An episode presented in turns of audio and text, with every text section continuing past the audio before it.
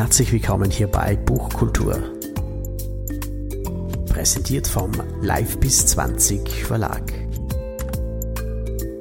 Wir geben deinem Buch ein Zuhause.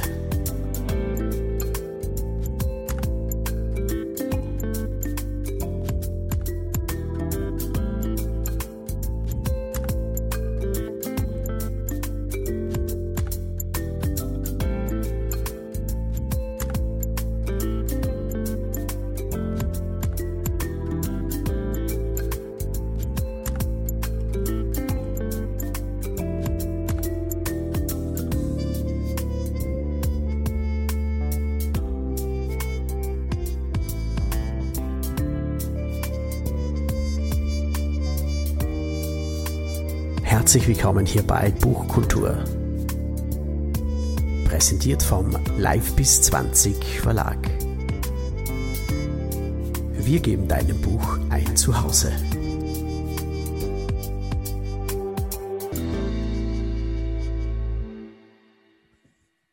Und er hat noch eine wichtige Rolle gespielt. Hier im Krankenhaus, ich als ich will keine Waffen und weiß nicht was, hat er mir gesagt, du kannst auf deine Insel nur zurück, wenn ich dich schwer bewaffne mit einer Pumpgun und einer Pistole.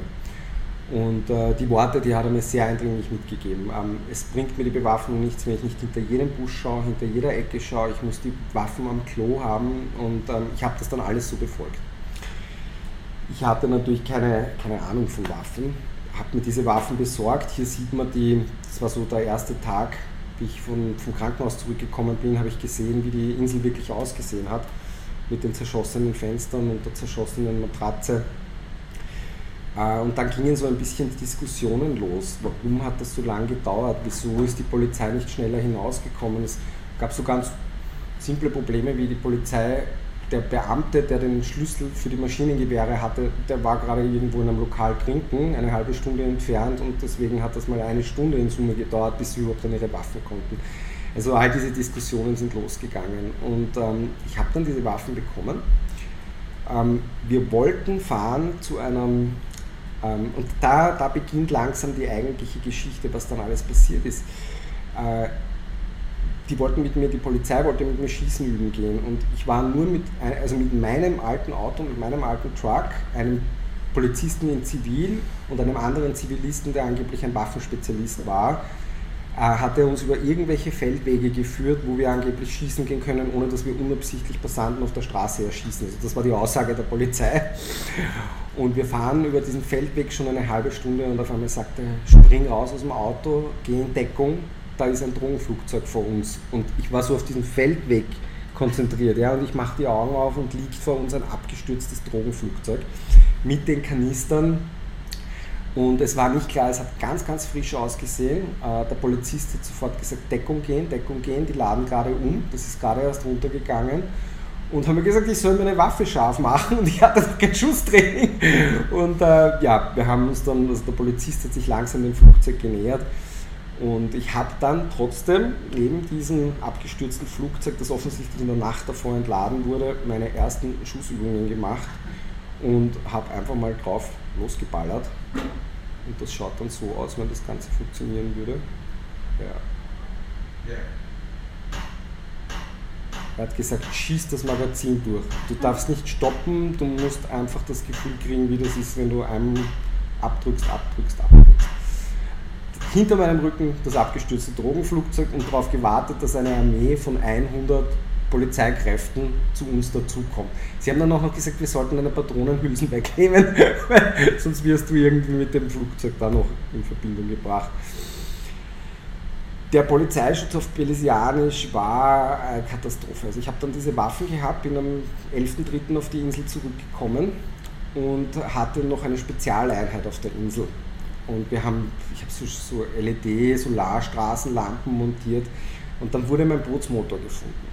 Und über diesen Bootsmotor, ja, ich, ich, ich habe so Kapitel drinnen, um das echte Leben zu zeigen. Meine Spezialeinheit hat sich dann Prostituierte auf die Insel geholt und ähm, die haben dann auch geschossen. Und ich war ja noch ganz verängstigt, mein Hund war verängstigt und ich war auch in solchen Situationen drinnen, wo ich nicht, wo ich äh, wo du einfach permanent deine Nerven überstrapaziert werden. Auf der anderen Seite Situationen, wo sie ihre Maschinengewehre durchgeladen haben und gesagt haben, ich soll mein, meine Waffen. Also es waren nur noch Waffen, Drogen und ich weiß nicht was.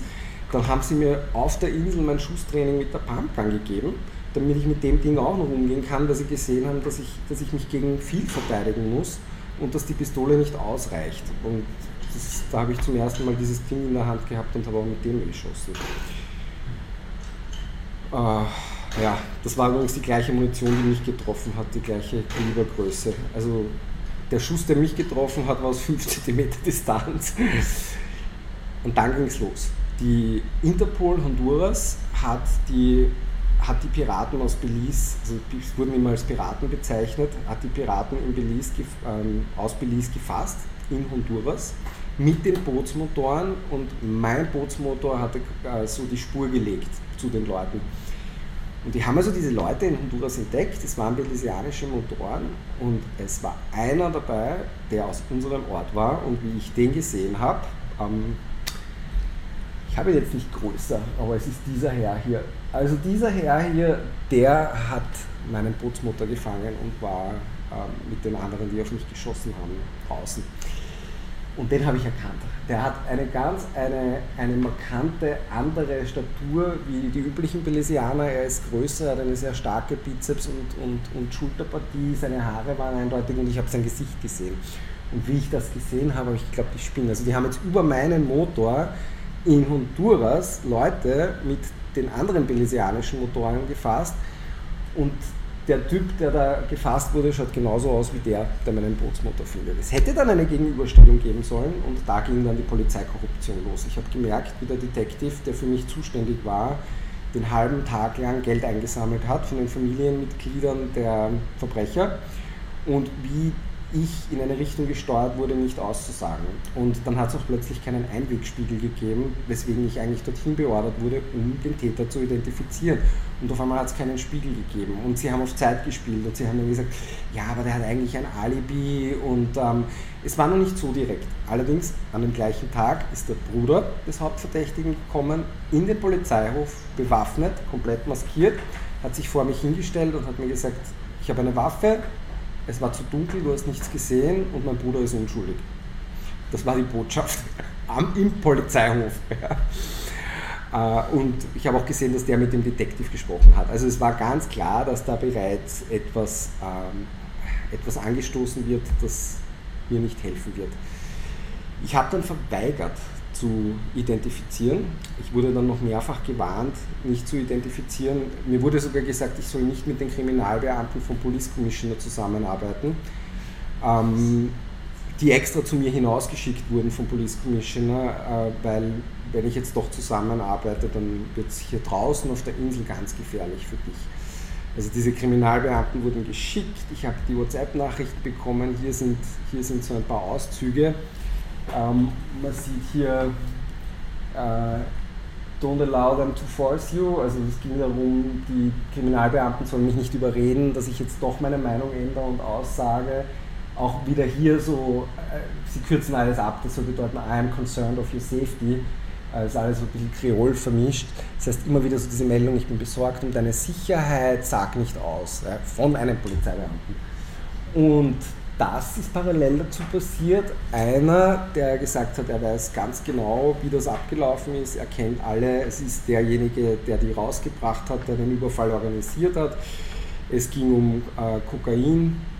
Mein Bootsmotor wäre eingetauscht worden in Honduras gegen, gegen Kokain und das Kokain wiederum in Belize äh, verkauft. Und das war ein Geschäftsmodell. Und ich war halt einer der Unglücklichen, der in dieses Geschäftsmodell dazwischen gefunkt hat. Und dementsprechend mit dieser ganzen Bedrohung und den, den Nachbarn, den Familien, Clans, der Polizei, das ist meine Sicherheitskamera. So war eine ganz eine übliche Nacht, wenn ich draußen Geräusche gehört habe. Ähm, in die anderen drei Richtungen hatte ich Kameras, deswegen habe ich in die anderen Richtungen nie geschaut, sondern es ging in diese Richtung, wo ich zuerst einmal sicherstellen musste, dass, da, äh, dass das Geräusch nicht von dort gekommen ist. Und je nachdem, was ich halt gerade bei mir hatte, ähm, war es auch dann mal die Pistole, wenn ich gerade eigentlich gemütlich schon schlafen gehen wollte, aber die Pistole eben immer am Gurt hatte. Also das war es war schon wirklich sehr, sehr bedrückend, kein Leben mehr und ich wollte aber nach wie vor die Insel verteidigen. Und dann kam es zu der Situation, dass der Neffe des Hauptverdächtigen mit seinem Boot bei mir war. Es wurden immer wieder die Hunde dieser Insel eingesetzt, um mich auszuspionieren, zu schauen, wann die Polizeieinheiten, die Spezialeinheiten da sind und wann nicht. Das heißt, ich war unter permanenter Beobachtung nur noch und hatte diesen Familienclan mehr oder weniger um mich herum kreisen. Und die haben immer genau gewusst, wann ist Polizei da, wann ist keine Polizei da, bin ich da. Und ähm, der, es kam dann wirklich zu dieser Situation, wo ich nicht wusste, wer zieht jetzt zuerst.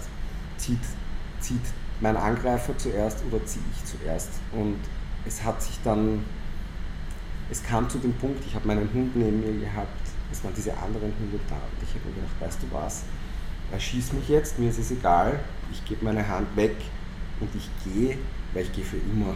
Ja, das war so aus, also das, das berührt mich heute noch, das war das hat mich wirklich, wirklich mitgenommen, aber es war diese Entscheidung da, das war's jetzt, das bin ja nicht ich, bin ich ja verrückt. Also da geht es um Geld, um eine Insel, die man beschützen muss, aber es geht ja eigentlich um mein Leben. Und damit war die Entscheidung gefallen und dann, dann kamen diese ganzen äh, Vorbereitungen wegen meinem Hund. Ich konnte wegen meinem Hund nicht einfach in die EU zurück. Ich musste alle Dokumente für die Europäische Union fertig machen. Die hat einen Mikrochip gebraucht, die hat Impfungen noch einmal nachgebraucht. Sie war zwar gegen alles geimpft, aber die haben für die Europäische Union nicht ohne, ähm, ohne Mikrochip gezählt. Das heißt, ich musste sie alles noch einmal impfen.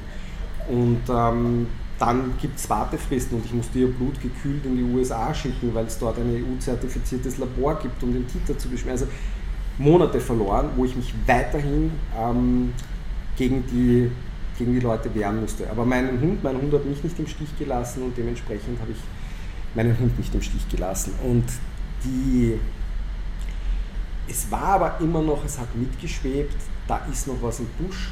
Äh, die Polizei könnte mir noch ein Bein stellen und meine Angreifer können mir ein Bein stellen. Und ich habe, äh, wie ich schon die Flucht nach Mexiko vorbereitet habe, ist vor der Insel ein Narcojet abgestürzt. Äh, das sind dann die richtigen. Das, das vorhin das Flugzeug das war eine noch einfache Propellermaschine, aber die Narco-Jets, die haben deutlich mehr Kokain geladen. Und das ganze Meer war voll mit Kokainpaketen und alle haben diese, dieses Kokain gesucht, weil das ist halt sehr viel Geld. Äh, so, so, hat zum Beispiel eines der, der Kokainpakete, also das sind die echten, dieses wurde gekennzeichnet mit Beretta. Ähm, es gab immer die entsprechenden Schlagzeilen dazu, auch wieder auf meiner Insel gefunden worden. Ähm, und, und, meine Situation ist immer, immer schwieriger geworden. Dann war es endlich soweit, dass ich all das überstanden habe, mich ins Auto gesetzt habe und wir Richtung Mexiko gefahren sind, weil ich endlich alle Fristen eingehalten waren und plötzlich bekomme ich die Nachricht dieses dubiosen Detectives. Er hat mir zuerst ein Foto von meiner Insel geschickt während ich gerade eigentlich nach Mexiko fahre, habe ich mir gedacht, das ist jetzt ein komischer Zufall. Wir haben lange keinen Kontakt gehabt. Ich fahre gerade nach Mexiko und du schickst mir ein Foto von meiner Insel, was ist da los? Und fragt zurück, was machst du? Bist du auf Urlaub, Bootstrip? Und er schreibt, nein, wir bergen eine Wasserleiche. Und ich habe gerade erst meinen, mich von meinem Inselaufpasser, meinem neuen, verabschiedet, der gerade auf die Insel gefahren ist. Und ich wusste natürlich nicht, und da waren jetzt schon fünf Stunden vergangen. Also wir haben uns in der Früh verabschiedet, ich war los Richtung Grenze. Fünf Stunden später sagt mir die Polizei, wir haben eine Wasserleiche bei dir. Und da ist ja sonst niemand. Das ist ja nur, das sind ja nur wir. Äh, ich habe mir dann ganz große Sorgen um meinen Inselbetreuer gemacht. Das war das Foto, das er mir geschickt hat vom Polizeiboot.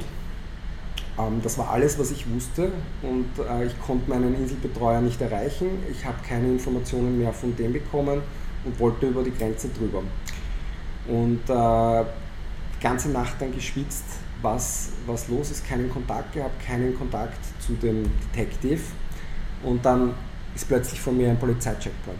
Also ich habe ich hab nicht gewusst, was da draußen passiert, ich habe nicht gewusst, wer jetzt tot ist und auf einmal werden wir angehalten mit Maschinengewehren in unser Auto, wo ich nach Mexiko fahren will und ich werde zum Aussteigen gezwungen, was mir in vier Jahren noch nicht passiert ist. Und ich habe gedacht, das ist es jetzt. Also das, die haben da irgendwas aufgebaut, irgendwen umgebracht und äh, jetzt... Jedenfalls war das zum Glück nur eine normale Kontrolle. Ich habe die Nacht überstanden ich habe nach wie vor nicht gewusst, was los ist. Und dann schickt mir in der Früh, und das ist etwas, was man nicht publizieren darf, ähm, das Foto der Wasserleiche. Und dann habe ich gewusst, das ist nicht mein Aufpasser. Es war nur noch ein halber Körper, komplett dekompostiert, vermutlich der Pilot des Narco-Jets, der jetzt dann irgendwann einmal doch angetrieben wurde. Und die Gründe waren, dass mein Aufpasser die Küstenwache entdeckt hat, die auf meinem Riff gesteckt sind. Das heißt, er konnte nicht an sein Handy, weil er der Küstenwache geholfen hat. Mein Aufpasser musste dann diese Leiche rausziehen, weil weder die Küstenwache noch das große Polizeiboot zu der Wasserleiche gekommen sind. Das heißt, der, der, mein Aufpasser hat diese Wasserleiche in sein Boot gezogen, in einen Leichensack gesteckt und dann haben sie es rüber aufs Polizeiboot gehievt. Und äh, das war die Erklärung, warum ich weder Informationen von meinem Inselaufpasser als auch ähm, vom Detective bekommen habe. Und das war's dann. Weil dann war alles geklärt, es hat mir keiner aufgelauert, keiner mehr ein Bein gestellt. Und diese Momente, wo ich über die Grenze endlich drüber gekommen bin, das war's, das war geschafft. Ja, ja das ist das Buch und ich glaube, es ist so ähm, lebendig und echt und ehrlich, wie ein Buch nur sein kann, weil es eben nicht nur ein Buch ist, sondern das wahre Leben.